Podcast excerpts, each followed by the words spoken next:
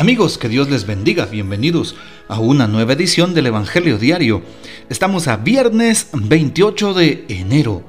Hoy celebramos en la iglesia la memoria de Santo Tomás de Aquino, presbítero y doctor de la iglesia, o más conocido como el doctor angélico. Santo Tomás de Aquino nació en el castillo de Roca Seca, en Italia, en 1225 realiza espléndidamente el ideal dominicano, contemplar y transmitir el fruto de la contemplación. Fue filósofo y teólogo y maestro de ambas disciplinas.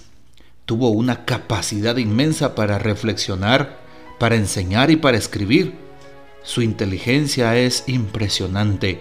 Incluso la suma teológica, que son cuatro tratados sobre teología, sobre los sacramentos, el misterio de Dios y de la iglesia, todavía hoy tienen vigencia y han sido parte de la reflexión teológica de nuestra doctrina católica. Se entregó a la contemplación y a la oración y se sujetó a un reglamento inflexible para llegar a aquel que es la luz murió en el año de 1274. Fue un enamorado de la Eucaristía y también escribió tantos versos y rimas y por supuesto los himnos más hermosos que tenemos en la iglesia sobre la Santa Eucaristía. Por ejemplo, el Tantum Ergo y también pues la secuencia que leemos en el día de Corpus Christi.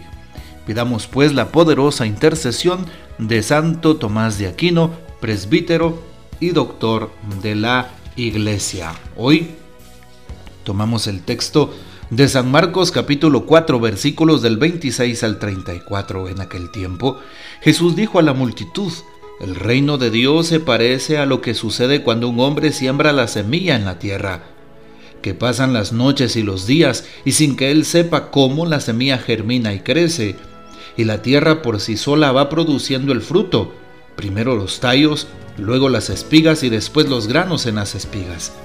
Y cuando ya están maduros los granos, el hombre echa mano de la hoz, pues ha llegado el tiempo de la cosecha.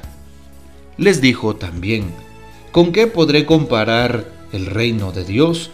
¿Con qué parábola lo podremos representar?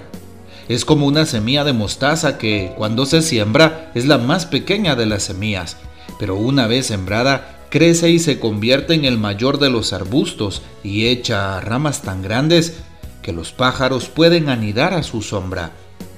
Y con otras muchas parábolas semejantes les estuvo exponiendo su mensaje, de acuerdo con lo que ellos podían entender. Y no les hablaba sino en parábolas, pero a sus discípulos les explicaba todo en privado. Palabra del Señor, Gloria a ti, Señor Jesús. Hoy entonces encontramos una palabrita muy importante para Jesús y para los cristianos, el reino de Dios. En diferentes ocasiones dentro del texto se habla del reino y se compara con una semilla. Y por eso es que hoy el reino es como esa manera de proceder de Dios que es como una semilla que se siembra en el corazón de los hombres, que va naciendo al calor y al ritmo de la fe, que se va reproduciendo como la caridad que Dios nos pide dando frutos y pues que al final termina siempre de regreso a Dios. Justamente el reino de Dios. ¿Y qué es el reino de Dios? Es la presencia de Dios entre nosotros. Es el reinado de Dios en la historia, en nuestra propia historia de salvación. Estaré dejando a Dios reinar en mi vida, en mi corazón, en mi manera de proceder, de hablar, de pensar, de ver, de escuchar, de actuar. Qué importantes estas preguntas al respecto del reino de Dios. Dios ya está reinando y quiere que compartamos con Él esta experiencia de amor. Finalmente, qué importante es saber que hoy el reino se compara con dos cosas. Primero con una semilla, lo que sucede con un hombre que siembra una semilla en la tierra. Y luego con una semilla, sobre todo de mostaza. Si nos damos cuenta en la primera parábola, el Señor habla de una semilla en la tierra. Pasan las noches, los días, sin que esta persona lo sepa, la semilla empieza a germinar, a crecer y a dar frutos. Bueno, hoy el Señor nos enseña a hacer procesos en la iglesia, a hacer procesos en la fe, a hacer procesos en los grupos, pastorales, comunidades, hermandades. Todo tiene un proceso, un proceso para empezar, un proceso para continuar, para profundizar, un proceso para terminar. Todo en la vida lleva un proceso. Por eso hoy se nos pone el ejemplo de aquella semina que germina, ¿sí? Por sí sola, va reproduciendo el fruto, primero los tallos, las espigas, los granos en las espigas, ¿sí? Y así sucesivamente. Hoy entonces nos ponemos en las manos del Señor para suplicarle que en nosotros siga cumpliéndose su santa voluntad, que esa semilla que se ha regado y que se ha sembrado siga creciendo en nuestros corazones. Hoy también, qué importante cómo toma Jesús el tema del reino. ¿Con qué lo vamos a comparar? ¿Con qué parábola lo podremos representar? Es como una semilla de mostaza que cuando se siembra es la más pequeña de las semillas. Pero una vez sembrada crece y se convierte en el mayor de los arbustos, dice Jesús. Así también debe de ser nuestro amor por Dios y por el reino. ¿Con qué compararemos este reino?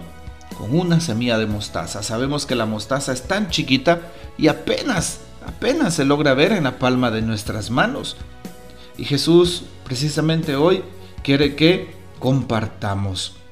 Esa semilla que cuando se siembra es la más pequeña, pero una vez sembrada crece y se convierte en el más grande de los arbustos. Ojalá que podamos crecer a la luz de Dios, a la luz de la iglesia, a la luz de la fe y no desaprovechar cada momento que Dios nos ofrece para ser felices y ser plenos. Hoy también se nos recuerda a través del Salmo 50, Misericordia Señor, hemos pecado. Así es, misericordia Señor, hemos pecado. Hoy terminamos entonces en donde Jesús dice que de otras muchas parábolas les hablaba, pero eran semejantes a estas. Y pues tuvo que em, exponer su mensaje.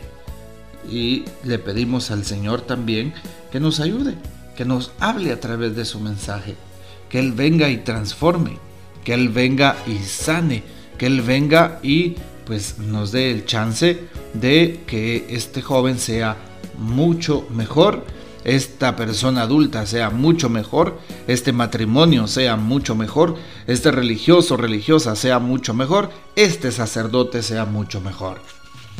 Hoy también, qué importante saber que la semilla va creciendo por sí sola, hasta la siega de la mies. Y nos damos cuenta que es una manera de referirse al juicio de Dios sin errores, sin equivocación, según la tradición bíblico-profética. Su crecimiento continuo es independiente de la inactividad del labrador, lo podría sugerir una despreocupación del mismo, es decir, de Dios. Pero no es así. El paciente silencioso de Dios durante el desarrollo de la cosecha es más aparente que real, lo mismo que la expectante inacción del labrador. Hoy entonces vemos en la escena a alguien que compara el reino de Dios ese alguien seguramente pues ya había recibido algún mensaje.